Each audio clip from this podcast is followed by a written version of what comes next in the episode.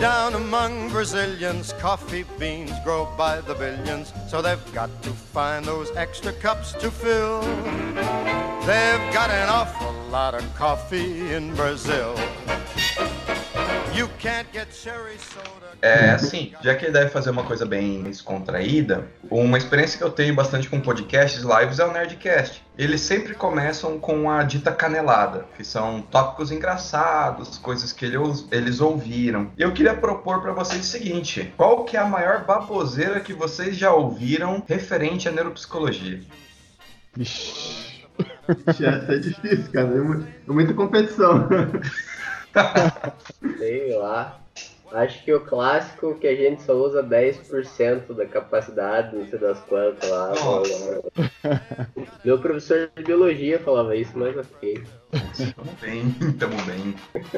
Aí tem aqueles memes, né? Tipo, e se a gente usasse 100% do cérebro? É. né? Daí o cara vai lá apoiando a cerveja na barriga, uma coisa assim. Não, isso foi até temático. Vocês vocês lembram aquele filme, puta, do cara que usava uma droga e ficava super inteligente? Limitless, eu acho. Ah, já vi. obrigado. Eu acho que a pegada era justamente essa. E a droga liberava a porcentagem total do cérebro. Coisa de doido. Mas assim, Vocês vão falar da. é, como que é? Neuropsicologia biomagnética? meu santo Deus, o que, que é isso? Sério, eu queria tentar entender. Nunca nem vi. É uma É. terapia alternativa que o pessoal usa o nome da neuropsicologia. Agora, o porquê, ainda vou descobrir um dia, quando eu descobrir, eu conto pra vocês, tá? É que é. É engraçado a gente. Mas a gente tem que lembrar que a neuro, todo o prefixo neuro já foi tão pop quanto o que hoje é o quântico, né? Uns 10, 5, 10 anos atrás. Sim, as neurobobagens a gente vê de monte aí. Eu acho que ainda tá meio na moda de ser tudo neuro, né? Tá. Tudo colocarem um neuro, porque daí dá uma legitimidade, né? Você fala, não, eu faço uma Fica baboseira. Sei lá, né? Mas eu faço uma neurobaboseira. Acesso nosso, Neurobaboseira. bem babado, né? Né? lembra da programação neurolinguística, né? Reprogramação neurolinguística com reprogramação de DNA, sei lá. Essa aí com os coach deu uma voltada, né? Hum, Neurocoach. Tu fecha os olhos e começa a falar alto, né? Eu consigo! Eu consigo! Eu sou muito bom! Que de repente vai virar verdade, né? Neuro The Secret, né? Eu gosto de falar. Mas isso é uma coisa que eu falo. Eu falava com o professor Eduardo, inclusive, que é, que é assim: falta Descartes, falta um certo rigor próprio pra gente. Porque eu não sei em que momento da história, mas a ciência caiu como dona de certezas, né?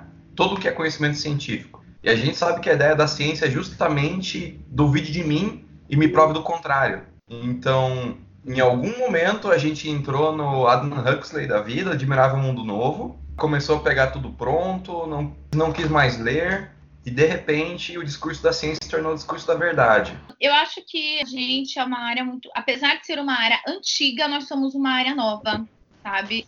Porque ela começou a ser difundida recentemente e eu vejo que agora a gente está começando a criar mais forças. Porque até então a gente não tinha muita representatividade, as pessoas não sabiam o que se tratava e achavam que nós éramos mero aplicadores de testes, mero psicometristas, né? O que é muito importante também. A gente usa o teste, a gente usa muito da psicometria, mas a neuropsicologia não se resume a isso. A gente vê o Lura, que foi um dos pioneiros na área, ele fazia avaliação dele com tarefas do, do dia a dia, né? Ele não utilizava nada de psicométrico e ele conseguia mostrar resultados efetivos, o perfil e depois resultados efetivos. Isso é importante lembrar que Luria, por mais que o trabalho dele tenha vindo para o Brasil a partir das traduções do trabalho do Vygotsky, lá pela década de 60, o Luria ele era muito empirista, além de marxista. Então, no sentido de ele fazia experimentos. Então, ele ia para o Cazaquistão, ele avaliava toda a questão de ecologia. Então, pegava uma população e fazia teste de reconhecimento de figura, por exemplo. Então, ele tinha a ideia de testagem de hipótese, que se vocês pegarem aquele livro Neuropsicologia Clínica, é uma das premissas do que é o pensamento do neuropsicólogo. E o que a Lúria. A Lúria, a Lúria, né, Lu? Você virou a Lúria agora. A Lúria. Olha só, olha só. Tô profetizando. É isso aí. Amém. irmãos. Que o que a Lu fala dos psicometricistas é: a gente não tem uma visão muito clara dessa diferença de nicho, mas são áreas que se iniciaram separadas, que elas caminham juntas desde a época de Cattell, que é o cara que criou a- o construto de inteligência. THC, né? Um deles. Isso. E lá nos Estados Unidos, geralmente quem aplica o teste é um psicometricista e não um neuropsicólogo. Então, lá a neuropsicologia ela é clínica, mas numa instituição um pouco maior, não é bem a clínica de consultório que a gente tem aqui. Vocês compreendem? Sim. Então, quando vocês verem os testes que são todos padronizados de uma forma, que quase não tem interação, lá na gringa, ou acho que até o Chile é assim, que tem o aplicador de teste, mas vamos dar o nome aos bois, é o psicometricista, ele vai e aplica de acordo com o que foi. Oi. Psicometrista. É psicometrista, não psicometricista. É, é, o, é o psico que mede metro. Ah, o psicometrista ele vai e aplica da forma que o teste foi padronizado e o papel do neuropsicólogo é o raciocínio clínico em cima do que foi avaliado. E Só aí tem entra, desculpe, aí entra uma coisa que eu acho muito legal que o Malloy Diniz fala, né? Que a clínica é soberana. E aí o que, que ele quer dizer com isso, né? A clínica é soberana no sentido de que não necessariamente o resultado que você encontra no teste é verdadeiro. Às vezes a gente pode ter um resultado baixo e você vê que no dia a dia o paciente tem uma funcionalidade, ou o contrário também é verdadeiro, né? Então a gente não pode considerar só o resultado de um teste, porque existem outras variáveis que acabam impactando nesse resultado. E aí a gente tem que considerar o paciente dentro da testagem, né, ali da, da normatização que nós temos da ferramenta, mas também a funcionalidade dele no dia a dia. Eu diria que essa, esse é o mito que eu gostaria de colocar aí no começo, né? Das caneladas aí do gelo. Isso aí acontece muito, né? Na universidade, na todos os lugares, né? Que você vai. que Você vem com a neuropsicologia que o pessoal não está acostumado, não tem conhecimento, não conhece muitos neuropsicólogos. O pessoal tem muito essa visão. Ah, beleza, mas que teste que você usa para avaliar autismo? Aí se der positivo e não for, e aí? Tá errado daí? Tipo, não, tipo, beleza, tem, só que esse teste, não sei o que, talvez seja por causa de outro motivo, talvez eu não saiba explicar o motivo. Enfim, é questão de usar o teste como pra você testar as suas hipóteses, né? Você ter evidências contrárias ou favoráveis à sua hipótese. Não a você fazer um. só aplicar um teste e colocar isso como resultado.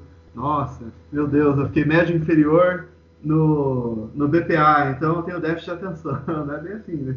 É, e eu acho que assim, o bacana disso tudo, e talvez o nosso desafio como neuropsicólogos, é a gente trazer que a gente precisa raciocinar.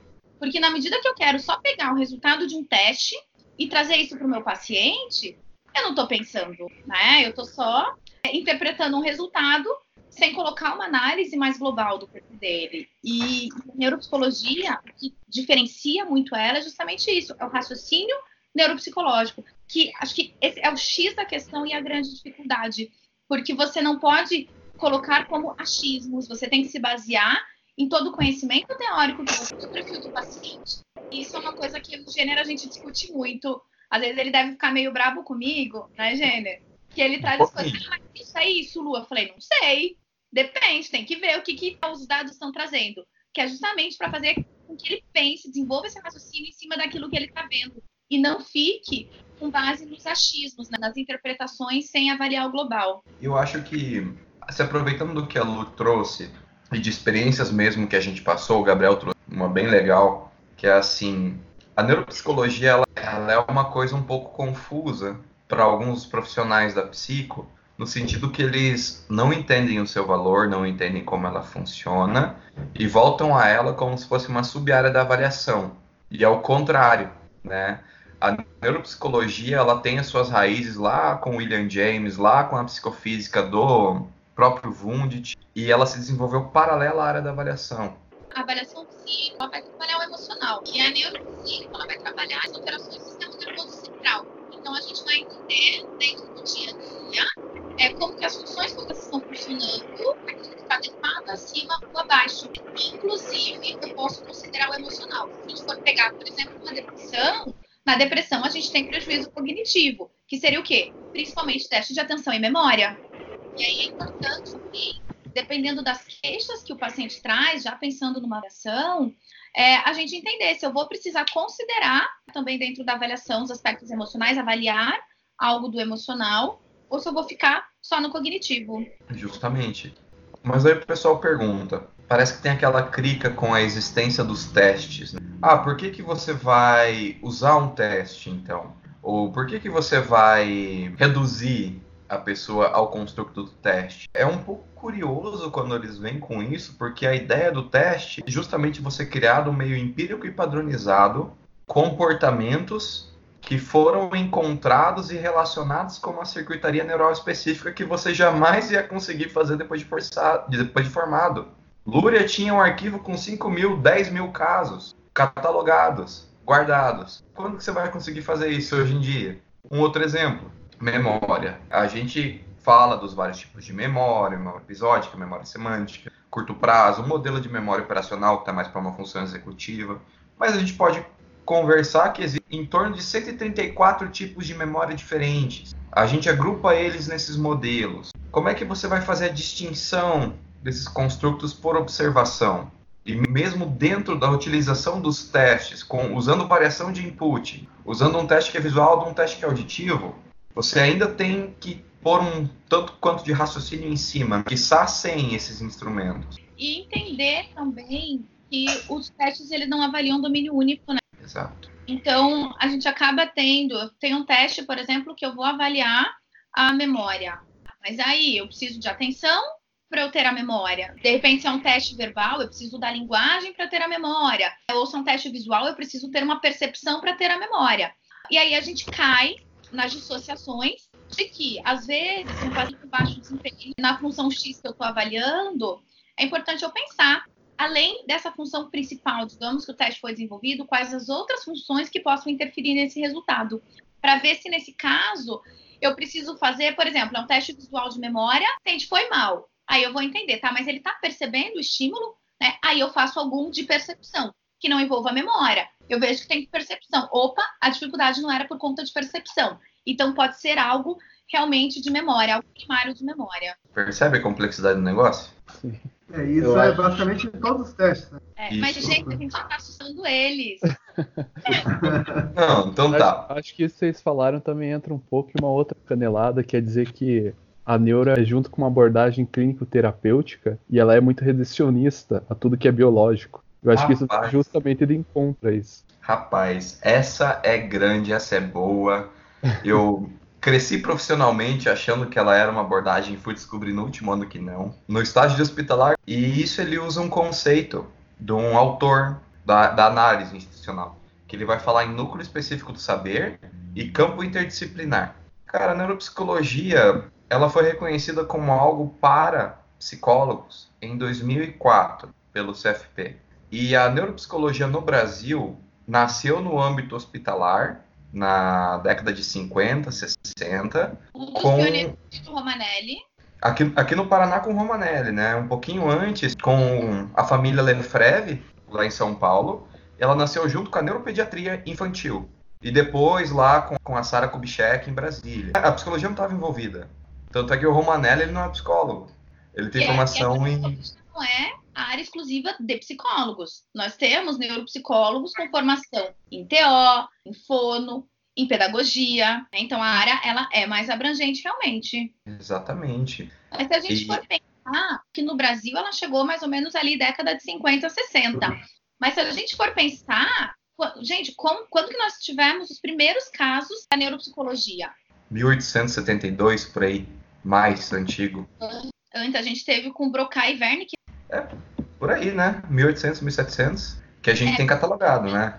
Mas tem. Tem Pode ter. catalogado. Exatamente. E a gente for pensar, lá em 1800 e bolinha, o Broca e o Wernicke já identificaram alterações cognitivas refletidas no comportamento com as afasias. Então, a afasia é de Broca, que seria a, a emissão, né, a expressão verbal, e Wernicke, que envolveria a compreensão. Então, eles estavam em locais diferentes, tiveram pacientes com esses casos, avaliaram, e depois que foi descoberto que teve essa interação. Mas a gente começou com isso lá atrás, e aí depois nós tivemos ainda o caso do famoso Phineas Gage, que contribuiu muito também para o entendimento, principalmente ali do, do pré-frontal, para o nosso comportamento. E aí depois a gente veio tendo outros casos importantes, que a gente teve o HI, né, com a Brenda Milner, para ela começar a entender como se dava o funcionamento da memória e os diferentes tipos de memória. E isso foi o HI 60 também, né? Década de 60. É, por aí. E, E a Brenda que tá viva ainda, né? A Brenda tá viva, Quase Ela 100 tem Quase cento 100 e anos, poucos né? anos e tá lá, publicando ainda. e tá lá ainda. Né? Isso. E aí depois a Lúria, né, que aí veio com uma abordagem mais diferente, mais ecológica realmente, considerando toda a questão sócio-histórica para avaliar o comportamento do paciente. A época de guerra, apesar de muitos prejuízos que nós tivemos, para a área de neurociências, ela foi muito importante, porque lá que a gente fez muitas descobertas também, né? Uhum. E isso que a Luana traz, vocês, vocês podem perceber que vocês conseguem pôr pequenos pinos em casos de pessoas que mudaram a compreensão do fenômeno que a gente. Então foi o Phineas, foi o HM, foi o Broca, quer dizer, foi o Tan, o Broca escreveu sobre. Se a gente pode puxar um pouco antes lá, o próprio Franz Gall, que tinha um laboratório de neuroanatomia, junto com William James, que foi o criador do empirismo inglês, que ele falava dos fenômenos da consciência voltados a casos da neurologia. E assim, a neurologia e por consequência a neuropsicologia são construídas em cima de casos clínicos. Entende? Ela é essencialmente clínica nesse Esse- quesito. Esse é um ponto que o, que o Malloy trouxe também, né? Tipo, ele fala muito que hoje em dia alguns psicólogos, neuropsicólogos voltam muito aos testes e esquecem dos estudos de caso, que a neuropsicologia começou, como o Jenner falou, com os estudos de caso. E, Perfeito. tipo, são eles que geram as hipóteses. Por mais que você faça os estudos psicométricos e tudo mais, você precisa estar gerando novas hipóteses para avançar, né? Com certeza. E dentro disso eu gosto muito do material do Oliver Sacks, porque ele traz, É. eu não sei que vocês conhecem de livros dele, mas ele traz né, muitos casos e ele aborda na prática realmente toda a sintomatologia e aí a partir disso ele traz a, a questão teórica. Então acho que o estudo de caso ele ajuda muito para que a gente faça um desenho do que, que é a área, das possibilidades e da gente entender que também não existem só casos clássicos. Lógico que os clássicos são aquilo que mais aparece pra gente, mas a gente não pode ficar preso nisso, porque senão a gente pode ter falsas interpretações também dos casos, né? A gente acaba tendo uma visão muito limitada. E é, é, aproveitando o gancho para puxar aquilo que a gente falou do Brasil, que assim, é, o Brasil, a neuropsicologia no Brasil fervilhou com os estudos do Luria sendo publicados. Até a década de 90, em cenário global, fechado pela cortina de ferro, a gente tinha os estudos americanos sobre neurologia, tinha Brenda Milner, tinha os estudos do comportamentalismo nos Estados Unidos, mas na década de 90 o negócio estourou assim, num projeto que foi um dos maiores do mundo, que foi a década do cérebro nos Estados Unidos. Foi aí que começou estudos de imagem, você entendeu o funcionalismo, ap aproveitou, caiu o muro de Berlim, acabou a União Soviética, misturaram-se conhecimentos. A partir dali, a neuropsicologia teve uma injeção de tecnologia, que não chegou no Brasil, porque é muito caro. Mas a gente está caminhando nesse processo também aqui. Querendo ou não, a gente trabalha mais no raciocínio e menos com exames, enquanto neuropsicólogos brasileiros. E lá ele fora? é mais focado para pesquisas, né? Se a gente for pegar exames de imagem funcional, né? Ressonância magnética funcional, ela é mais limitada a pesquisa em alguns casos ali, quando você vai avaliar, por exemplo, um paciente, em casos cirúrgicos, pode ser utilizado alguns outros exames, o teste de VADA, por exemplo, né, para você entender ali a lateralização hemisférica, mas pouquíssimos os casos, né? Na grande maioria, a gente acessa o domínio a partir das ferramentas dos testes que a gente tem, da- das análises clínicas, avaliando o ecológico. Até porque o funcionamento cerebral, a gente não, tem tudo também, não tem um exame que descreva. A gente tem algumas áreas que a gente consegue entender ali por uma ressonância funcional como que está a ativação, mas o exame ele acaba sendo clínico realmente. O cérebro se desenvolve a partir da, da genética na interação com o ambiente, né? Da nutrição, da, a- o nível de atividade. Sim. Então, mesmo gêmeos, eles não vão ter um cérebro igual. Então, é difícil, né? A gente tenta estudar um modelo de cérebro, uma média, né? Sim. Você vai ter aí pessoas, populações que não vai ser exatamente daquela forma, vai ser mais ou menos daquela forma. E mesmo lá na Gringolândia, né, no exterior, você Lógico que você tem muito mais bolsas e coisas para fazer pesquisa em neuropsicologia usando imagem e tal. né? Mas mesmo lá, eu, eu me lembro que estava 400 dólares para fazer lá na- quando eu fui lá para York, né? Pensa, você ganha uma bolsa ali, sei lá, de 1.200 dólares, que para cá já seria uma, uma, uma bolsa boa. Ou que eu falo de graduação, pelo menos. Né? Uhum. Enfim, daí você vai, pode ter uma amostra de 3 só, um N igual a 3. Por isso vai ver as pesquisas, a maioria delas tem um N pequeno, né? Aí eles têm até umas formas lá que eles, da estatística que eles usam para contornar um pouco esse problema do N pequeno. Mas, enfim, né? Um dia muito maravilhoso, lindo, que isso for mais acessível para as pessoas, isso seria muito massa, né? Ter as pesquisas com N's grandes, mais pesquisas sendo feitas, usando esses métodos, né? Que ainda assim não são acessíveis para a maioria das pessoas, mesmo no, no, no exterior, né? E aí, por isso É. que eu gosto de escrever, de ler estudo de caso, porque isso ajuda muito a gente, sabe? E aí, né, na medida que você vai escrevendo outro, você pode ir criando um banco de dados se a gente publicar. Justamente por isso, porque às vezes você não consegue um N grande, né, mas avaliando material de, outro, de outros pesquisadores, a gente consegue, de repente, compilar isso num N maior com o tempo, né? O N pequeno, dependendo da situação, acaba tornando a, a comparação normativa meio duvidosa. Existem alguns instrumentos no Brasil que é de conhecimento de quem é da área, e é uma pena, porque para quem não trabalha na área, imagina que é um instrumento com uma base forte, ele vai ver, na verdade não é. Não podemos citar nomes, né? Mas um de atenção muito famoso e um de inteligência tiveram esses problemas há um tempo aí. É, mas eu acho que tá, tá melhorando as coisas, gênero. Eu tô bem otimista com o nosso cenário. Porque hoje a gente tem alguns grupos em diferentes localidades do Brasil, mas que estão trabalhando em parceria e desenvolvendo muito instrumento bom, sabe? E aí, como agora está acontecendo a comunicação entre esses grupos, muitos dos instrumentos novos que têm saído, eles já estão com a amostra mais ampliada, porque antes acabava ficando muito ali, só, só região de São Paulo, Rio Grande do Sul, ou uma região específica do Nordeste. E agora não. Agora os grupos estão trocando informações para poder ter estudos multicêntricos, né? Para a gente poder ter é, uma população que represente muito mais a realidade, no caso aqui do Brasil? E não ficar focado só numa área específica. Porque se a gente for pensar, uma pessoa sul, o perfil, dependendo do que eu vou avaliar, ele é muito diferente ao norte, ao nordeste, né? Outras regiões, por questões culturais, enfim, que isso acaba impactando, inclusive em algumas questões da nossa cognição. Escola pública, escola particular também tem a maioria dos estudos, a gente vê que dá discrepância em termos de resultado, é, e por isso da existência de duas tabelas diferentes. Então, acho que em pouco tempo, esse nosso cenário ele vai mudar, né? E tende a melhorar as coisas. Viu? Ó, nossa, amém. Tomara que aconteça mesmo. Vocês também, ué.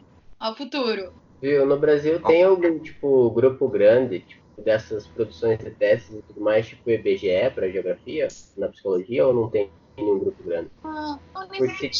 Mas o pessoal das universidades, por exemplo, o pessoal de Minas trabalha muito em parceria com o pessoal do Rio Grande do Sul, com o pessoal do, com o pessoal do Nordeste, com o pessoal de Goiás. Porque se tivesse tipo, uma instituição grande assim, ia ser muito útil, né? Tipo, para coleta de dados, tipo, a nível nacional, eu acho que ia facilitar Depende. bastante. Deveria ser o Conselho Federal, né? Sim. O SATEP, É. isso. Eu acho que a Lu tá falando do pessoal das universidades, você tá falando do pessoal vinculado à associação, né? SBNP. Então, existe uma organização no Brasil que surgiu, acho que em 88, a SBNP, estão se comunicando para tornar isso possível e fazer o que a Lu disse, sabe? Mas não é público, né? Privado. Pelo interesse realmente em pesquisa, e entendimento das dificuldades que a gente tem e tentando um cenário muito melhor dentro da neuropsicologia. Isso A respeito dessa questão territorial dos testes, vocês já, já viram algum teste que é separado por região, aqui no Brasil ou fora? Tem. Ah, tem Tem, muitos, por cara. exemplo, Tem por estados, tem por estados, tem por regiões. É, depende do teste, né? Que nem o Plínio diz, você não consegue estabelecer essas fronteiras arbitrariamente. Você Uhum. não chega e fala, não, o sulista é diferente do nortista, digamos, então eu vou fazer tabela diferente. É um dado que você coleta, aí você analisa estatisticamente se essa diferença existe, né? Uhum. Ela existindo, então você considera ela. Ela não existindo, então você não considera. Por isso é importante você coletar o dado para saber se vai precisar, né? Que nem sempre precisa. Isso é para idade, escolaridade, gênero e regiões. Regiões a gente acaba vendo menos essa diferença, mas tem alguns poucos testes que tem sim. Mas que nem o Gabi falou, é quando dá alguma diferença estatística. Eu gostaria de citar o trabalho de um colega neuropsicólogo membro da ANS, que é da Universidade de Córdoba, na Argentina. O nome dele é Alberto Fernandes e ele trabalha na ideia de você construir um teste que ele trabalhe com as questões básicas da linguagem para você pegar o máximo possível de pessoas. Inclusive, eu e o Gabriel podemos acompanhar uma palestra dele que ele tentou utilizar num teste de fluência palavras que ele considera básicas podem ser traduzíveis maioria das línguas, como terra, céu, lua e coisas afins. Então, existe um movimento de você tentar abranger esses instrumentos para pegar uma população grande, e o mesmo professor trabalha numa ideia de regionalizar. Então, pegar questões de objetos da escala Wechsler e trazer para os regionalismos da região. Eu lembro que eu até achei super, super engraçado uma cuia de mate numa escala. Mas se você for pensar, por exemplo, o VISC. Tem uma figura do VISC que é um trenó. Gente, o que um trenó representa para nossa realidade? Né? Isso que os itens o VISC ele não é um teste traduzido, ele é um teste padronizado, né? E aí a gente entra na diferença entre tradução e padronização. Que o que, que acontece? É, a padronização ela vai avaliar todo o teste, os itens por itens, para ver se aquilo é entendível para a realidade, em termos culturais, porque senão ele vai ter que ser adaptado para a cultura. Enfim, a partir do VISC, eles devem ter entendido que o trenó não ia trazer muita interferência. Eu acho que podia ter um carrinho de rolimã, né, no lugar do trenó. Seria melhor. Uma carroça. Mas aí depende da região. Né? Se a gente for apresentar hoje, por exemplo, as crianças de Curitiba são poucas as que conhecem carroça. Mas no interior, praticamente todas vão conhecer. Aí, ó.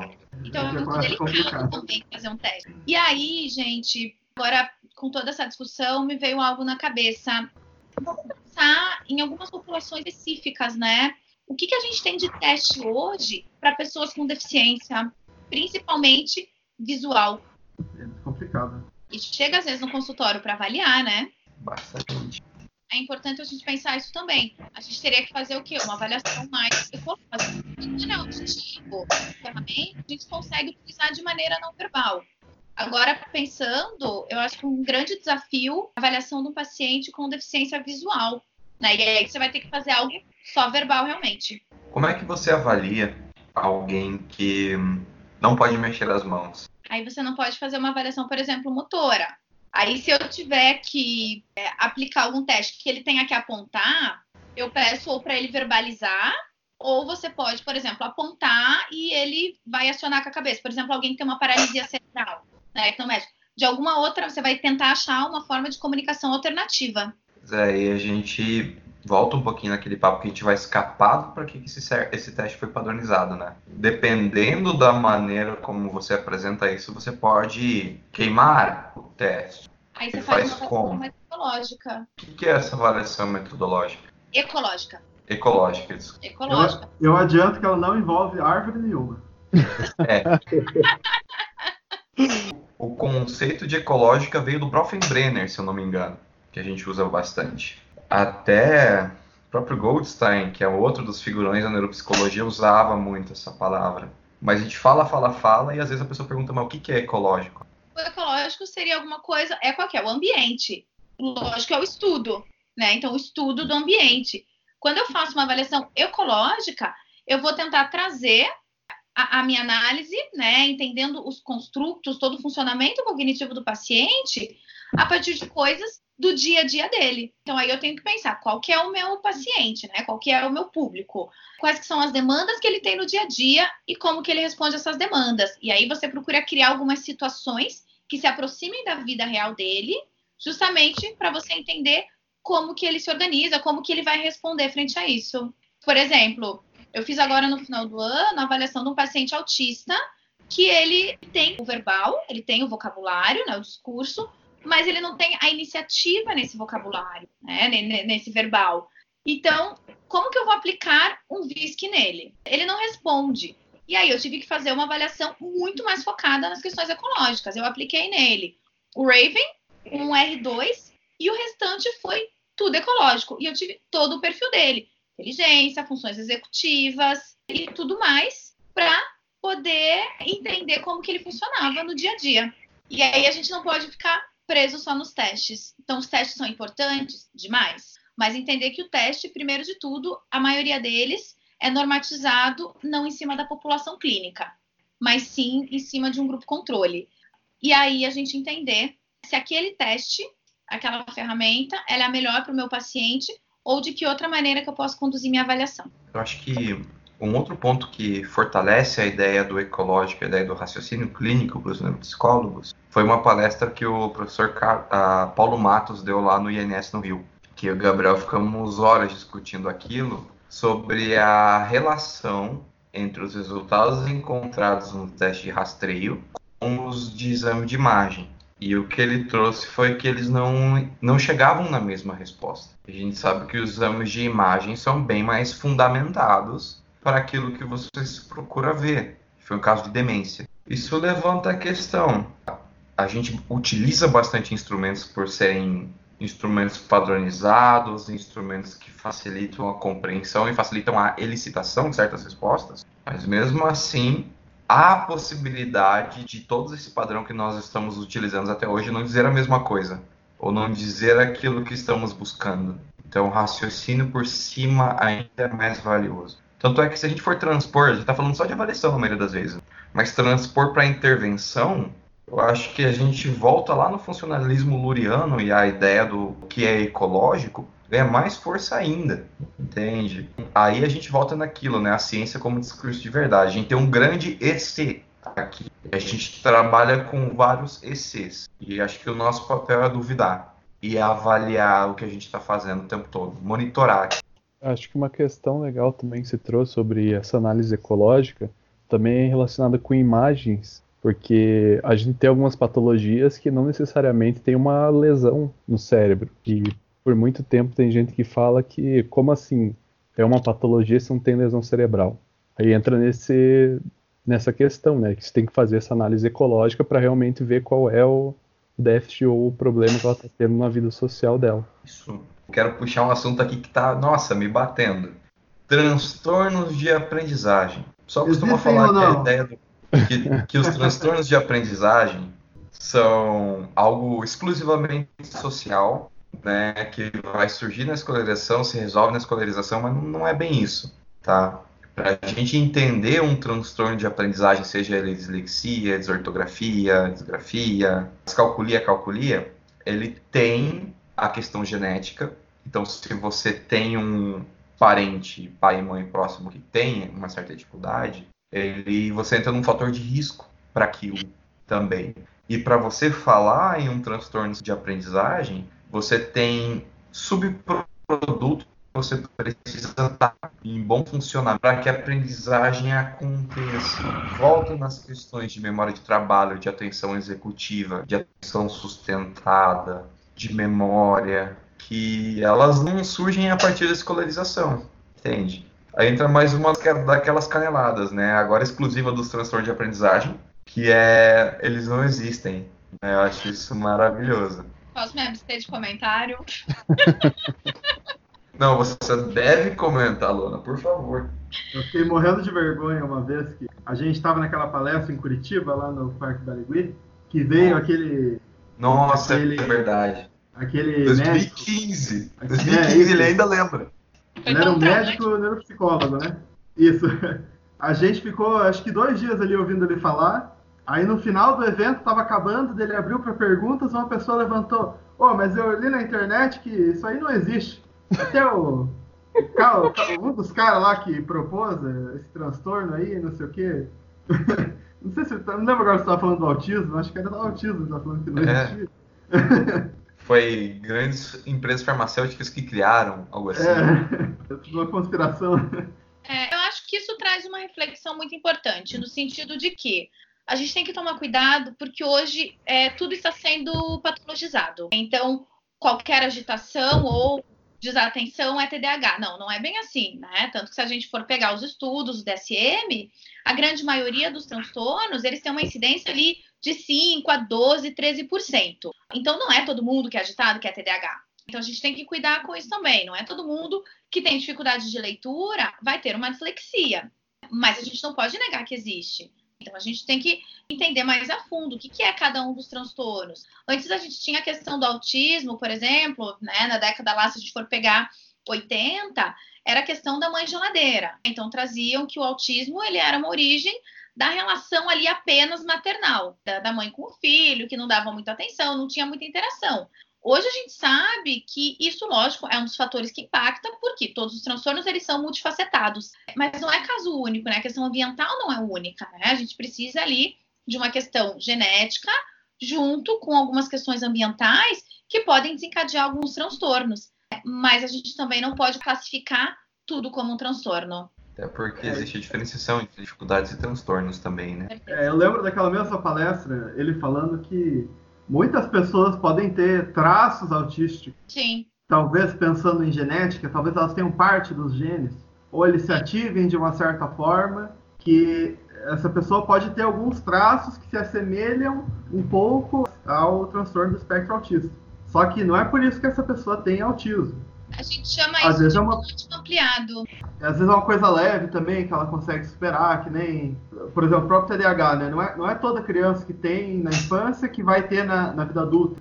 Que geralmente fala, não, essa pessoa é TDAH, ela se tornou o transtorno, né? Mas, pelo que eu tava lendo, acho que é 40 ou 50% do, desses casos na infância, chegam à adultez, a pessoa não, não tem mais esses sintomas, né? Não que ela não tenha mais a dificuldade ou a base material para isso, mas que talvez ela tenha achado alguma forma de compensar e que não esteja mais num quadro clínico. né? Perfeito. Se a pessoa começar a apresentar sintomas de TDAH na vida adulta, não é TDAH, é outra coisa. Porque o TDAH transtorno do neurodesenvolvimento. A não ser que ele não tenha sido diagnosticado lá atrás. Mas ele não vai é, desenvolver o TDAH na vida adulta, né? Pode que ele seja diagnosticado na vida adulta. É, mas a gente tem sim, e aí a gente acaba entrando com uma questão de plasticidade cerebral, né, Gabi, dentro de você. Sim. E aí a pessoa ela vai se adaptando àquilo que vai acontecendo, ele vai desenvolvendo estratégias, e aí pode ser que aquele transtorno não afete mais o dia a dia dele como afetava antes. Então, digamos que está ali, não sei se eu posso utilizar isso, mas está ali incubado. Então, ele desenvolveu estratégias, e aí não é E essa questão da plasticidade, tipo, mostra a importância do que você falou no Whats já hoje, né? Que às vezes, tipo, pedagogos, professores, já têm acesso aos sintomas desde cedo, só que eles só vão procurar encaminhar mais tarde, quando já tá mais velha, a plasticidade já não é a mesma e você já demorou e talvez o resultado da intervenção não vai ser a mesma, né? Isso, né? Principalmente ali no, no início do, do neurodesenvolvimento, as crianças. Quanto antes a gente consegue diagnosticar, mesmo que às vezes tem alguns transtornos que a gente tem uma idade mínima para ser diagnosticado, né? E não dá para ser diagnosticado no pré-escolar. Mas a gente já consegue ver algumas sintomatologias. Então, se eu já estou vendo Pois é. isso, o que, que eu vou esperar lá na frente, o prejuízo realmente aparecer se eu já estou vendo risco? Então, a gente já entra com uma abordagem remediativa, né, preventiva, para trabalhar nesses sintomas. Já que a gente tá, Todo mundo tá com ódio de você porque você tá com a cerveja. Ah, desculpa, deixa eu pôr aqui pro lado. É, uma outra coisa, e assim, agora eu, eu sinto falta na formação, que é. Puta, eu sinto raiva de muita coisa, mas assim, a, a neuropsicologia foi uma coisa que eu fui descobrindo aos poucos e eu sinto que eu tô, sei lá, 30% do que eu preciso para ser um bom neuropsicólogo. Que, tipo, a avaliação é só a metade todo o ramo de intervenção em neuropsicologia, para mim, é um grande buraco negro. No Brasil, acho que tem dois livros de reabilitação neuropsicológica para psicólogo. Tem um livro para TO, que é muito interessante, eu estou pensando em pegar também, mas é, é só, sabe?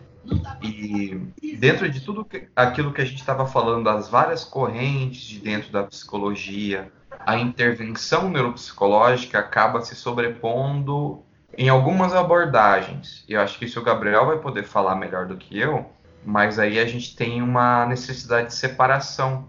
Aí eu acho que vem um pouco daquela confusão que o Breno traz, que é assim, quando a gente fala de intervenção, fica realmente bem confuso entender se é uma abordagem, se é um campo de trabalho. Porque a TCC vai querer dar pitaco nas mesmas questões. A análise do comportamento vai querer dar pitaco nas mesmas questões. E até psicólogo de orientação analítica vai querer dar pitaco nas mesmas questões. Uma coisa legal de se pensar também, né? O que, que é essa intervenção neuropsicológica? O que, que é a reabilitação neuropsicológica? eu enxergo como uma modalidade de trabalho, né? Por exemplo, tem a psicoterapia. Dentro da psicoterapia, você tem várias formas de trabalhar. Você tem análise de comportamento, tem psicanálise, voltada ao insight, TCC. Dentro da reabilitação, você tem formas diferentes de se abordar, né? Por exemplo, o pessoal da análise de comportamento vai trabalhar mais pela é, reabilitação compensatória, utilizando de, de, condicionamento. A TCC você vai tentar trazer mais consciência da pessoa para o problema, enfim. E lógico, também vai fazer essas alternativas compensatórias, mas aí também tem um pouquinho da restaurativa, que é tentar fazer aquele treino cognitivo, né? E tem pessoas que fazem mais o treino cognitivo, né? Enfim, tem várias formas. Eu, eu entendo que o ideal é, seria misturar o máximo delas, né? Se você não tem certeza que, ah, não, isso aqui, pela minha experiência, pela literatura, é o melhor para esse paciente aqui, né? E o negócio funciona de primeira, assim, magicamente, eu acho que o ideal é variar, né? Como o próprio Goldstein eh, colocou, né? Ele misturava psicoterapia com a restaurativa e a compensatória. Né? Se você solta essa dentro da academia, cara, vão te esfolar vivo. Mas eu concordo com você. Como você eu, eu acho muito legal, Gabi, isso que você faz e eu concordo contigo.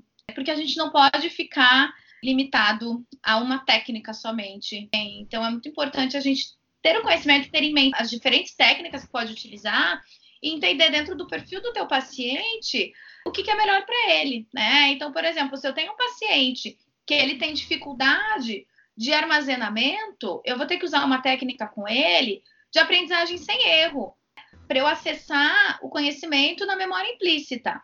E aí eu vou fazer o quê? Eu vou utilizar muito mais de conteúdos da metodologia da análise do comportamento condicionamento das informações. Dependendo do caso, eu consigo ir para uma abordagem mais cognitivista mesmo, né? Trabalhando ali essa questão do reconhecimento das dificuldades, possibilitando, né, dando a possibilidade do erro. Então, tudo vai depender do paciente. E, e é importante também a gente ir acompanhando o trabalho para ver o quanto que você está tendo retorno daquilo ou não. Porque se a tua técnica ela não está dando retorno, você vai ter que mudar a técnica. Porque a gente não tem muito tempo com o paciente, né? Então você tem que pensar que é o tempo dele que está sendo desprendido. A gente não pode ficar só nas tentativas, né? Com o paciente insistindo em algo caso não esteja dando certo. Você tem que ir reavaliando periodicamente, não necessariamente de uma maneira formal, mas entendendo se você está tendo algum benefício com aquela técnica para entender se você continua a estratégia ou não. Lógico, né, que eu não sou nenhum especialista, mas eu vejo, assim, na minha humilde opinião, que essa é a parte mais difícil de você fazer uma reabilitação, né? Porque às vezes é muito difícil você ver se está funcionando ou não, porque você vendo o paciente com uma certa é, periodicidade, pode ser difícil de ver as, as pequenos avanços que tem, né? E às vezes eles vêm muito aos poucos. Uhum. Às vezes também, por exemplo, digamos se você ensina uma estratégia compensatória, aí o seu paciente no momento ele não vai mudar no momento, ele vai tentar usar em casa, daí não vai gostar, daí ele vai tentar de novo, daí para convencer ele a, a, criar uma rotina para usar essa técnica, daí ele vai criar, ficar com uma habilidade melhor para usar essa técnica. Aí, de repente, um mês depois dele treinando essa técnica, ele vai ficar um pouco melhor em usar ela e vai ter alguma melhora aí que você consegue observar com mais facilidade, né? Uhum. É, mas não necessariamente você vai intervir e ele vai melhorar no dia também. Isso que é complicado. Com certeza. Você identificar, né? Quanto tempo Sim. pode levar para essa pessoa poder ter essa melhora que está propondo, né? Sim. E aí você tem que colocar alguns prazos. No programa de reab, você tem que colocar prazos, tem que ter meta específica, você tem que colocar prazos também para você ver se aquilo está dando certo ou não. Justamente por isso, porque não é de uma hora para outra mas em um período ali alguma coisa ele tem que ter melhorado. Se ele não melhorou nada é porque minha técnica não está efetiva. E... É, isso é verdade. Não vai ficar 10 anos com a pessoa para depois desse. Exato. Uma pergunta aqui, gente. De novo, né? Característica da neuropsicologia brasileira, ela é consultório. E quando a gente fala em reab, às vezes a gente tem que pôr uma certa complexidade. É engraçado, a neuropsicologia no Brasil, ela começou com a reab e não com a avaliação acho que a Associação Beneficente de. Putz, lá da década de 60 ainda. Ela começou com o conceito de reabilitação física que, que colocava conceito de neuropsicologia junto. Ela começou dentro do hospital. Mas que tipo de pessoa vem para reabilitação para o consultório? É o mesmo? Não é? Como é que é? Acho que essa pergunta foi mais direcionada para a Lu, né, que trabalha dentro do consultório. Como é que é a reabilitação em consultório? Muitos casos que ficam no hospital, né, tem, tem casos que chegam mais no hospital e acabam não vindo para a gente. E quando a gente pensa é, em alguns casos mais específicos, por exemplo, vamos pensar o caso de um AVC. Quando a pessoa tem um AVC, geralmente qual é a reabilitação que ela vai procurar? Com lesão, teve paralisia em um lado do corpo. O que, que ela vai e tem dificuldades cognitivas? É, de prática que eu vi a pessoa vai reto para físio. Primeiro para físio, não reto para físio, é uma questão. Tem feitiço aí de a reabilitação que vale, o pessoal procura primeiro aquela que mais aparenta. Aí o pessoal procura o físio, né? Exato, porque precisa priorizar também. Né? O trabalho ele é lento e o resultado que você vê ele é lento. Aí cai naquilo que o Gabi falou. A gente não vai ver de uma hora para outra. Então a gente acaba vendo que não tem, digamos que não seria a prioridade a questão cognitiva, mas a questão física ela é uma prioridade maior. Exato. Mas se a gente for pensar também, o Jenner trouxe uma questão hospitalar que é importante. Qual que é a diferença entre uma avaliação no ambiente hospitalar, no ambiente clínico, no ambiente escolar? Porque o neuropsicólogo ele pode caminhar aí por diferentes ambientes, não é só na clínica. Então, gente, isso é uma curiosidade. Se vocês ouvirem falar de psicologia hospitalar, saibam que ela é uma abordagem tupiniquim. Ela surgiu no Brasil também na década de 80, quando vocês falarem de mapa, mapa da doença brasileira. Esse livro aqui ele traz um pouquinho da avaliação no conceito hospitalar, que eu estou estudando um pouco. Qual livro que você está vendo? É o Avaliação Psicológica nos Contextos de Saúde Hospitalar, da coleção Avaliação Psicológica, da Artimed. E eles falam basicamente assim, que a avaliação no hospital, ela é muito específica, ela é para o caso, ela é direta e ela é geralmente formada de escalas e de testes rápidos. Então é uma coisa que você tem que economizar tempo porque haverão outros pacientes e você tem que ser específico naquilo que está dentro do prontuário médico. Testes de rastreio, né? Isso. Isso é uma avaliação breve. O rastreio é um exemplo. Assim, é, é até curioso, né? Porque acho que a ideia do rastreio surge justamente no contexto hospitalar para você ir direto ao ponto, para você não ficar horas de conversa, você tem questionários e testes de avaliação cognitiva rápido. A própria escala Wechsler tem uma versão hospitalar que é a VASI, justamente para isso. Sim. Só que aí tem uma questão. Quando a gente fala do paciente neurológico no hospital, a gente tem um grande problema, tratando de lesões, tratando de AVC, que é o paciente agudo. O paciente agudo às vezes é não responsivo. Como é que você avalia alguém que só abre o olho? Então, ela coloca bastante desafios na avaliação como um todo. Se a gente for pensar em neuropsicologia de forma geral, ela é um desafio, né, gente? Porque para fazer neuropsicologia, você precisa ter um, um conhecimento amplo, né, em, em diversas áreas, porque a gente vai ter influência ali da psicologia, da farmacologia, da neurologia, da psiquiatria, da geriatria, uh, da pedagogia, que mais? Genética, matemática. Né? Nutrição tá querendo entrar agora, né? Também. É, nutrição. Inclusive tem todo um, um aparato de dieta para quem tem Parkinson, para beneficiar a questão da liberação de dopamina. Olha só que legal. Tem algo assim relacionado à depressão também, não tem? Tem também. Educação física faz parte do neuro também, bem lembrado, inclusive. O pessoal da Unifesp tinha um professor de educação física quando eu fiz em 2016 o curso de psicobiologia. A psicometria também faz parte, psicomotricidade também. Então, a gente precisa saber o que, que é cada uma dessas áreas. A fonoaudiologia, por quê? A gente precisa saber quais são os possíveis impactos. Você não vai ter um domínio de todas as áreas, mas eu preciso saber possíveis impactos que pode trazer para que eu entenda. Por exemplo, a pessoa que tem problemas vitamínicos, ela pode ter alteração cognitiva, comportamental, cognitiva. Então, dentro de uma avaliação, é importante eu entender, dependendo do sintoma, como que está a questão dos exames de sangue do meu paciente, para ver, porque senão eu posso começar a diagnosticar um monte de coisa e ser um problema vitamínico. A gente até ouviu uma piada disso quando estava no segundo ano. Eu acho que era o paciente foi diagnosticado com TDAH, mas estava com bronquite. Algo assim. Tipo então, isso né, a gente tem que prestar bastante atenção essas coisas. Aquele que nossos professores falam bastante também, né? falavam, né? Que bom que não falam mais, que transformou. A menina que tinha descalculia e achavam que ela tinha um édipo não resolvido, sei lá, um problema com a mãe, ação familiar, sei lá o que lá. A gente entra nas psicobobagens, né? Aí falou que demorou, demorou até descobrirem que era descalculia para poder fazer o tratamento. Não, mas assim, isso traz para nós uma gama de conhecimentos que a gente realmente não considera. Um outro ramo que a gente passa batido e a gente pode trazer é a neuroinfectologia. Então, a carga viral que você está no momento de infecção altera o seu cognitivo, porque causa inflamação.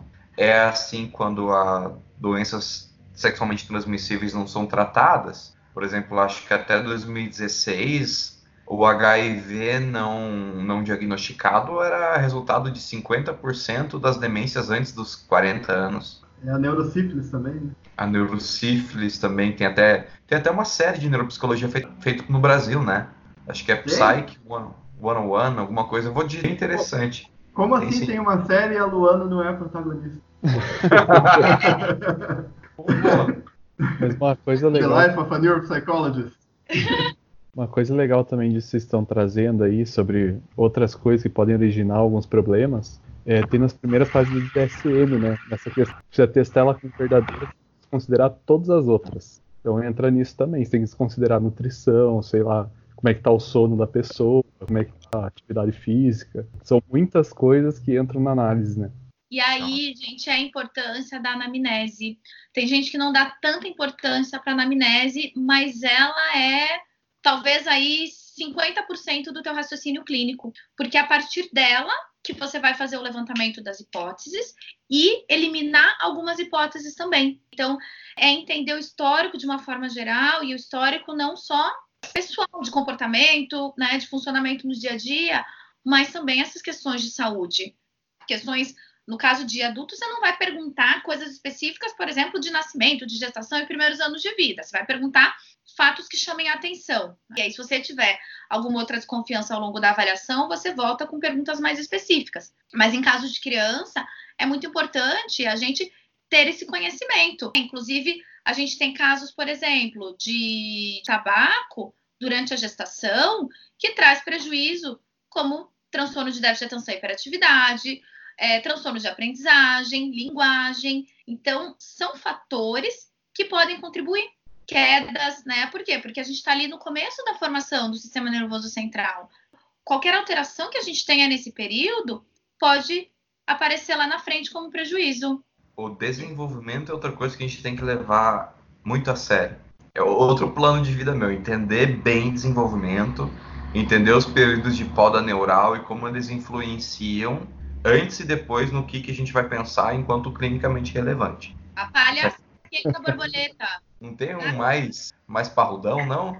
Ela não vai falar de poda neural, vai? Eu acho que ele fala, mas ele não explica certinho, ele meio que cita. Eu sei que são contextos importantes quando a gente vai avaliar a criança, o adolescente e o idoso em senescência. A gente tem uma noção do que está acontecendo. São, são momentos chaves. Para entender o que, que é desenvolvimento né, normal ou o que, que pode representar um prejuízo, um déficit. Uhum. Considerando também, no caso de idosos, a questão da escolarização, né? Muito. Gente, eu acho que eu, uma, eu acho que eu falei com o Breno isso, mas eu acho que a ambrósia do, do estudo da neuropsicologia, o que tem de mais legal, tá na fundamentação dos testes. E é um pouco difícil achar eles nos livros. Comigo assim, você falou isso também, não? Ou eu falei com a Luísa, será? Não, você tava junto, tava do meu lado quando eu falei isso. Lembro. Que assim, o, os manuais dos testes vão trazer de uma maneira bem concisa e bem objetiva esse tipo de coisa. De uma maneira que os livros trazem em 400 páginas, eles vão trazer em 20. Mais sintetizado, né? Isso. Que é importante você ver que está muito no livro de uma maneira mais, mais objetiva, né? Eu acho que é bem importante a gente comentar é, apesar de já termos falado lá no começo a importância de teoria e prática, blá blá blá. E aí uma coisa que talvez o gênero possa dizer melhor, porque eu estou observando de fora e ele está vivenciando. Ele foi para a prática, eu acho, pensando na neuropsicologia, antes de se aprofundar na teoria, né, Gênero? Sim. E, Bem. e aí agora ele está sentindo dificuldade no sentido de que é, como que as coisas funcionam. E aí tá tendo que correr atrás, coitado, né? Eu só olho para ele, leia isso, leia aquilo. Ele vem com umas perguntas e fala: Você já leu aquilo lá? Sei o quê. Posso dar resposta? Posso, mas é aquilo que a gente conversou. É importante ele ir, ele aprender, ele ter a interpretação para depois a gente sentar e discutir. Porque a gente precisa ter esse conhecimento quando a gente vai pensar nos testes. A, a parte do psicométrico é algo que pouca gente faz a leitura, pouca gente lê. Mas é muito importante ter o conhecimento, né? Para você saber se aquele teste ele vai ser útil para aquilo que você vai usar, né? Para o teu paciente, para aquela necessidade. Porque não adianta você ficar usando vários testes. Eu não vou aplicar, sei lá, 40 testes no meu paciente. Por quê? Quanto mais ferramenta eu uso, maior é a chance de eu encontrar algum problema. E que não necessariamente seja um problema representativo no dia a dia do paciente, mas é uma fraqueza nele comparando com os outros domínios. Quando a gente pensa em avaliação, você tem uma pergunta, que é aquela pergunta que vai nortear a tua avaliação. E aí você vai entender o que, que você precisa considerar. E não necessariamente um baixo desempenho, ele vai representar é uma dificuldade, porque pode ser que no dia a dia da pessoa, aquilo que ele tem mais abaixo, né, aquilo que não é uma habilidade tão desenvolvida, que é uma fraqueza, não traga prejuízos. E aí a gente não considera como um problema. Olha, gente, eu senti que tudo que eu estudei durante a faculdade não conectava direito com a prática. E as fundamentações teóricas que esses testes traziam eram mais concisas, eram mais aprofundadas, eram diferentes do que eu havia conhecido. Por exemplo, os pequenos meandros para entender a memória operacional em diferentes testes. Assim, tá difícil, porque eu leio, leio, leio, às vezes parece que não entra, daí aparece na prática e pum, fica claro, uma porção. E a prática, quando vem, ela vem de soco, ela não vem de pouquinho.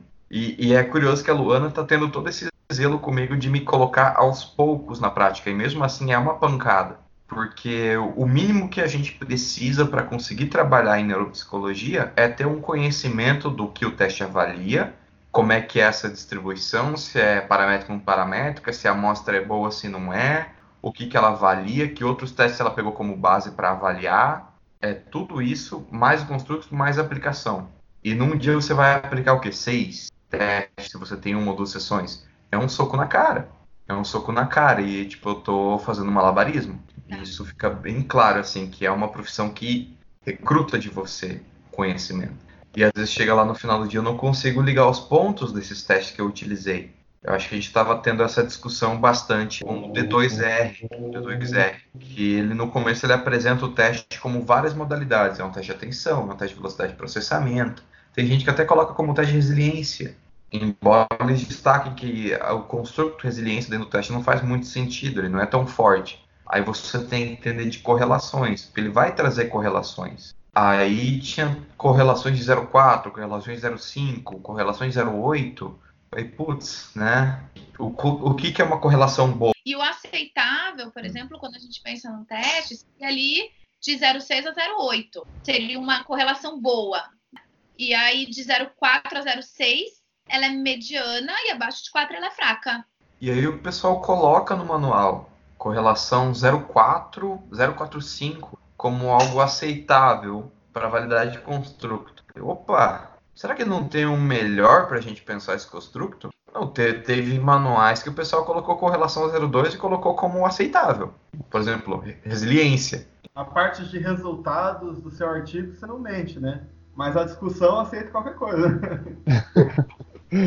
Tudo então, é como você esperto. escreve, né, gente? Tem que ficar esperto. Isso aí aparece bastante. Aí tem uma porrada de teste que tem correlação 0,4, 0,5. E a gente usa, a gente não questiona. É, porque não tem nada melhor também. Mas aí são correlações secundárias, não, Jenner? Não é o construto principal do teste. Os olha, Lu, teve alguns que eu peguei que colocaram como a principal. Aí dos diferentes modelos de atenção. Porque Sim. tem vários. É isso uhum. a questão. Atenção executiva tem um tipo de correlação. Atenção sustentada tem outro tipo de correlação. É aquele modelo. Atenção bottom-up, top-down ou um modelo tripar tripartido de atenção? Tem correlações diferentes. Aí entra. Você tem que ficar esperto com essas coisas, tem que entender o que você está fazendo também. É. Aí Mas teve, eu... Pode falar. Teve um grande exemplo na prática que me pegou, que foi a aplicação do FDT, em que os, com, os componentes separados tiveram um resultado inferior, então mostrando um déficit acentuado, e os construtos principais de emissão e flexibilidade estavam na média.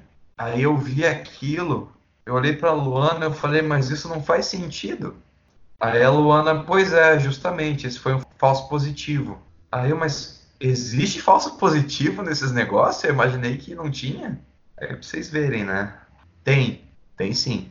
Aí por isso que a gente não pode ficar só no dado quantitativo. Porque se eu ficar no dado quantitativo, eu posso ter uma interpretação errônea do desempenho do meu paciente. Né? Então a gente tem que entender o porquê daquele número, o que, que aquilo representa. Nenhum estatístico pode ficar só em número. Pensa, por exemplo, você vai ver a normalidade de uma lição, você aplica o Kolmogorov-Smirnov, mas não é só o teste, tem que dar uma olhada. Vê se é, faz a curvinha, faz uma curva normal, você não pode só aplicar o teste e dar como... Muitas vezes você vê, você aplica o teste e ele dá como distribuição normal, na verdade não é, quando você vai olhar mesmo, né? Não é paramétrico, então, essa parte... Isso, essa parte qualitativa, ela tá incluso todas as partes, né? Até na, na hora de você rodar os números, né? O que na cabeça das pessoas geralmente é uma coisa que é vista como super impessoal, que é os números, a estatística, né? Até ali você tem que meio que ter um, um viés quantiquário, né? Sim. Uhum. E isso a gente usa muito depois na interpretação dos testes, quando a, a amostra lá é paramétrica ou não paramétrica. Porque na medida que eu quero classificar os resultados do meu paciente em uma mesma análise, eu quero colocar tudo em percentil, tudo score T, pontuação padrão, é, se eu tiver essa diferença entre as ferramentas, paramétrico e não paramétrico, tem dado que eu não posso fazer a conversão. Mas isso é coisa para outra discussão, né? Isso. É... É, acho que, de repente, até para a gente começar a ir fechando, até pelo avançar da hora, que senão a gente vai ficar a noite inteira aqui conversando, né? É verdade. Vamos deixar a parte motora para. Para a próxima. Talvez a, a opção que fique hoje as possibilidades de atuação né, do neuropsicólogo e os principais desafios. Que hoje o objetivo ele foi esse, trazer essa reflexão para começar a delinear um pouquinho, a desenhar um pouco melhor como é a área né, da neuropsicologia. É, eu acho que foi legal nisso que a gente, a gente introduzia, né? Eu não sei se ficou muito claro assim para alguém que ouviria agora a diferença, por exemplo, da reabilitação e avaliação e tal, mas aí são coisas também que a gente pode ir aprofundando, né? Sim. Ah, é? Ô, gente, ninguém fez a fatídica pergunta, né? É. O que raios é a neuropsicologia? É. Devia ter começado com isso, a gente vai terminar com isso. É sério mesmo? A gente tá que nem o filme a, a, a, que é o Amnésia, ele começa, ele vai de trás para frente, ele começa Exatamente. Aí a informação ela entra de ré no cérebro e lá se organiza, né? É isso aí. Que nem o Plínio que ele lia, como é que a gente brincava com ele, que ele lia o Lúria nas páginas, tudo trocado, depois organizava dentro da cabeça. Nossa, não é verdade, tudo invertido aqueles livros, né? Ainda tem o meu aí, tudo zoado. Mas, gente, a gente já tá trabalhando os domínios psicológicos com vocês, porque a gente precisa da nossa cognição funcionando muito bem. Função executiva tem que estar ali, gente, 100%. O que para mim é muito difícil para você conseguir dar conta. Santo Deus, cara. Quero ver quando a gente chegar para falar de função executiva e julgamento. Nossa. Tem um livro, inclusive, julgamento e tomada de decisão. É, inclusive estou pensando em pegar o bichão. Toda aquela coleção maravilhosa.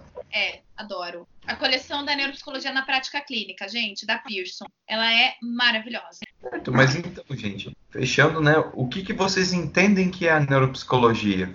Aí, é. Nossa. Ah, eu entendo que é uma, uma, base teórica que você vai se pautar para fazer o, o, seu trabalho dentro da clínica. Não só dentro da clínica, mas fora dela também, que inclui tanto avaliação, intervenção e todos os aspectos pautados em como são os funcionamentos cerebrais, quais são os déficits, quais são os, as coisas que ela tem a mais, enfim, esse tipo de coisa. Eu vejo o trabalho da neuropsicologia mais voltado à parte ecológica, pensando através do estudo a gente consegue fazer com que o indivíduo se insira de uma forma mais adaptável ao, meio, né? Então, aprendendo a lidar com as suas limitações ou com as suas dificuldades, a neuro ela vem para auxiliá-lo reinserção, talvez, não sei se é reab, né? Porque às vezes não é uma coisa de reabilitação, mas mais com essa função ecológica. Eu não sei, é que eu acho que a neuropsicologia como ela surgiu e hoje não é necessariamente a mesma.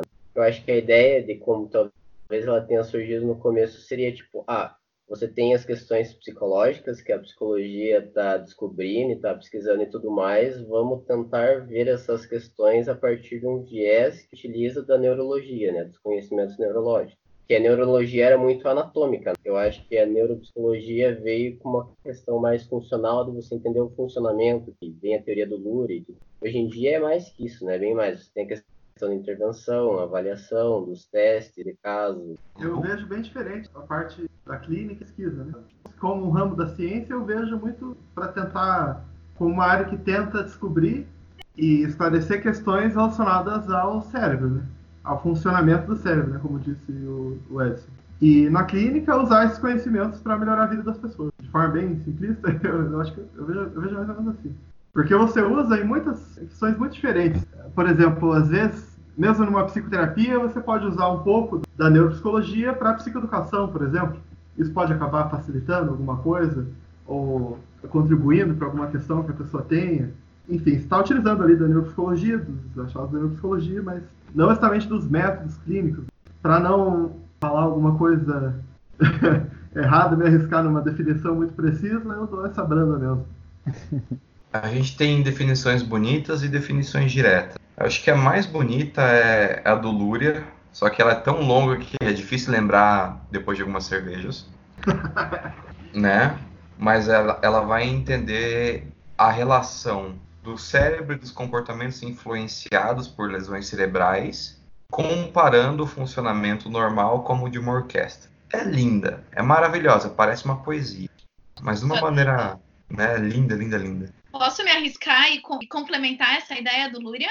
Vai lá eu acho perfeita essa definição e eu incluiria isso né, dentro dessa orquestra, né, mas com base naquilo que é de demanda do paciente do dia a dia, porque a gente não pode desconsiderar a individualidade.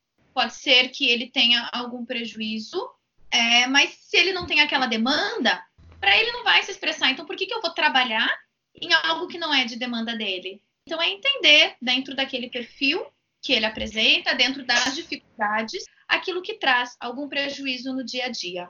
Porque se não uhum. traz prejuízo no dia a dia, né, ela não, não vai ser uma dificuldade, pelo menos né, não, não vai se expressar dessa maneira. Se ele não tem aquela demanda, se ele não precisa usar, não é necessário, né, um prejuízo para ele.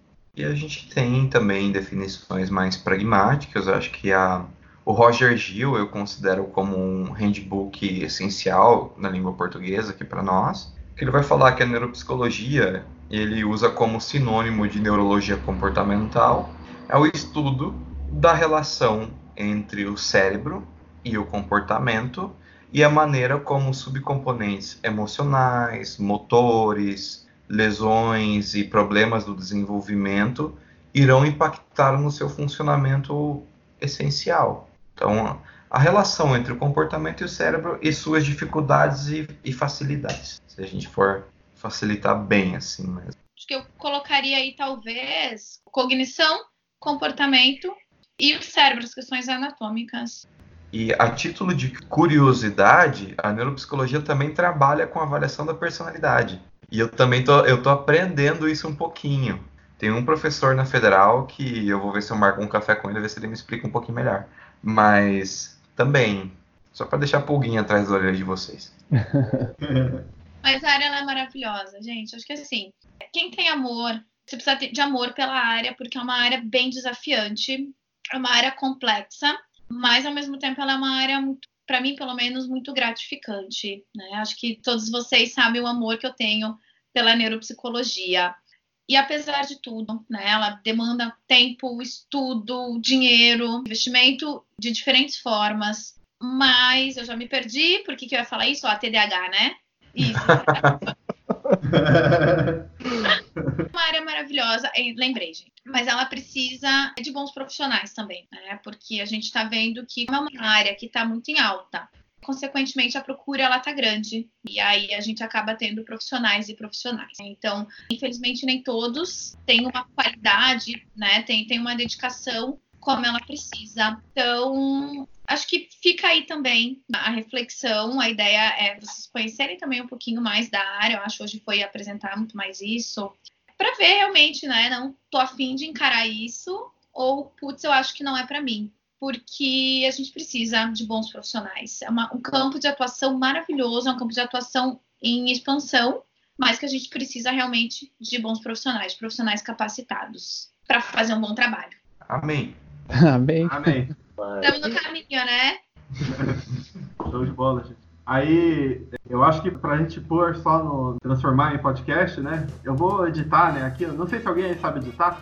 Gente, por mim eu via se o áudio tá bom, postava, criava um canal no YouTube e postava direto. Puta, uma... mais- as pessoas não vão ter paciência de escutar a gente falando por mais de uma hora e meia. Ah, tem louco pra tudo. Ah, faz teste. É, eu vou, eu vou ver aqui se é muito difícil. Deve ser, né? Sei lá. Eu vou tentar dar uma melhorada aqui. Mas só pra gente pôr lá no comecinho, que tal a gente se apresentar aqui, né? Já que a ideia é transformar. é verdade. Gente, filme Amnésia, começa do final. é, tudo ao contrário, né? A gente já tá entrando de ré na cabeça das pessoas. eu acho que eu vou deixar assim, até só de zoeira. ai, ai. É, Então, mas- começar, Gabi. Tá bom. Mas então, gente, meu nome é Gabriel, sou psicólogo. Eu tenho muito interesse na área da, da neuropsicologia, da pesquisa, e estou atualmente fazendo pesquisas na área da, da neuropsicologia também, né? Mas não na área da neuropsicologia clínica, numa parte mais, uma parte mais teórica, né? Tanto com e sem coleta de dados. Né? Então, por isso meu interesse em, em discutir essas O questões. segundo na roda do mate. Quem fala, quem fala vai. Levanta o dedocrático, gente. Oi, vou eu então. Tô falando aqui, vou eu. Devia ter começado já. Né? Então vai. Então, Gênero, meu nome é. Meu nome é Gênero Matheus Seco, eu fui colega do Gabriel, também tenho uma certa experiência em neuropsicologia, foi a área que eu me dediquei durante a minha graduação. Sou recém-formado, acho que é importante comentar nessa altura, mais pra frente a gente pode deixar pra lá, mas eu me interesso bastante por clínica e atualmente sou auxiliar da Luana. Edson, Beleza. Sou Edson William Carvalho Gomes. Não tenho experiência que nem os rapazes falaram que tem, tanto o Gênero quanto o Gabriel, mas pretendo ter. Vamos ver se a gente consegue estudar bastante. Ainda estou, vou cursar agora, vou para o terceiro ano de psicologia e vamos ver se a gente consegue estudar por fora, porque dentro do curso, infelizmente, vai ser complicado achar alguém para fornecer esse tipo de informação, mas vamos lá, vamos ver. É, tem que se juntar com o Breno, né? É, isso que eu É. ia falar. Aproveitar então, já que a gente tá no mesmo barco, a minha situação é a mesma do, do Edson. Eu só tô um ano na frente dele, eu tô no quarto ano atualmente. E eu tô ingressando em uma pesquisa sobre. na área da psicometria agora. Vamos ver se eu vou ficar louco ou não. Boa sorte! O que, que você vai pesquisar dentro da metria, Breno? Eu vou criar uma escala, na verdade. Eu ainda tô sem um construto, mas tô caminhando pra achar um. Monique? Oi, pessoal. Então, assim, não tô muito diferente do Minas aí, não, tá? É, a diferença é que eu já sou formada, mas ó, há muitos anos na área organizacional. Me formei em 2007 e desde então só atuo na área organizacional e tô em transição. Já fiz a minha pós pelo IPTC de neuro. E agora fala que ela de reab, então o meu conhecimento é somente teórico, tá? Então nunca fui pra prática. E Aí a Lu me convidou para participar desse porque realmente eu estou no mesmo estágio que vocês, né? Porque eu já tenho me formado, algo- não conheço nada da prática de neuro, mas me, me atrai muito por conta da falta de. é, sempre tive isso, então a neuro veio para toda a minha fase de atuar na energia, mas não para ser terapeuta. Então, por isso que eu gostaria de voltar para essa área, sair da área organizacional. Legal, legal. Legal, tá bem equilibrado, né? Duas neuropsicólogas, dois psicólogos, dois estudantes, né? Não, mas eu acho que eu tô na categoria estudante, tá? Ih, gente, a gente é estudante eterno. Até a gente ficar velho, tudo isso que a gente tá vendo de atenção vai tudo cair por terra. Escreve aí. A gente vai ter que estudar tudo de novo até o fim da vida. Verdade. Bom, vamos lá então, minha vez, né? Sim. Então, eu Manda. sou. Manda, vai, Ah, voa. eu sou Luana Breda, então eu sou neuropsicóloga. Eu trabalho há cinco anos na área, então eu comecei a minha formação, né, após a formação eu trabalhei em RH também, por sete anos. Lá eu trabalhava com algumas avaliações psicológicas, mas o contexto é totalmente diferente. A forma de fazer ela é bem diferente. Mas a neuropsi tem o meu amor desde a graduação. É, e aí, quando eu pude, realmente, quando deu, eu migrei para a área e eu simplesmente amo. Trabalho hoje muito mais do que eu trabalhava quando eu estava em RH, mas o grau de satisfação ele é muito maior, né? e não me arrependo nem um pouco. Eu amo, tenho vários projetos, inclusive com o Plínio, né, que é professor dos meninos. Plínio, talvez com a Monique, que não tenha dado aula, mas o Plínio ele deu aula para todos nós, né, o restante. E eu mantenho uma parceria, mesmo tendo terminado o mestrado já, né, não ter mais vínculo direto na universidade com ele, eu continuo na parceria. Né, então, porque realmente eu gosto, gosto também da área de pesquisa. A ideia aqui, o Plínio, na verdade, que me solicitou dos meninos para a gente conversar, para discutir um pouco de neuropsicologia, porque ele acaba tendo uma atuação muito mais da pesquisa, né? E me sinto talvez orgulhosa, né? Eu me sinto bem em saber que ele me tem como uma referência da clínica, né? E me indica que eu no trabalho. E eu aceitei, assim, já de, de antemão, quando ele me perguntou se daria, os meninos também, o Gabi e o, e o Gênero, chegaram tímidos para mim, perguntando se podiam me acompanhar um pouco, mas porque a neuropsicologia eu aprendi muito na prática mesmo, né? Então, apesar de ter feito é, uma especialização, foi bem diferente, ela foi muito mais é, teórica, e aí eu tive que correr atrás sozinha para ir adquirindo os conhecimentos, para ir evoluindo cada vez mais na prática clínica realmente. E eu gosto muito de ensinar, eu sei as dificuldades que eu tive, né, os desafios que eu passei lá atrás para aprender como que se fazia realmente. Então hoje dentro daquilo que eu puder contribuir com as pessoas interessadas, para mim a pessoa tem que ser interessada realmente para estar tá junto comigo e aí eu vou me dedicar também. Vou fazer, né, justamente para poder, enfim, auxiliar um pouquinho. E lógico, sempre aprender com vocês, né? Porque como como os meninos comentaram, acho que o Gênero comentou, né, a vida é um aprendizado constante e eu acho muito bacana essas reflexões que a gente pode fazer aqui, né? Porque me desafia a retomar algumas coisas que às vezes está lá atrás, a pensar uma maneira diferente de apresentar um conteúdo, né? Seja para vocês ou seja no dia a dia, para paciente, para familiar também, e pensar em coisas diferentes, porque às vezes quando a gente trabalha sozinha, a visão ela fica muito limitada. A gente precisa realmente ampliar leque para poder estar tá sempre atualizado. Que bom que você aceitou ensinar a gente. Né? é. Então, rápido de vocês me quererem. Eu acho que, que dá para dizer que é uma professora informal da Universidade Estadual do Centro-Oeste, né? Informalmente faz parte do departamento. Com certeza. Recebo, né? ai, ai.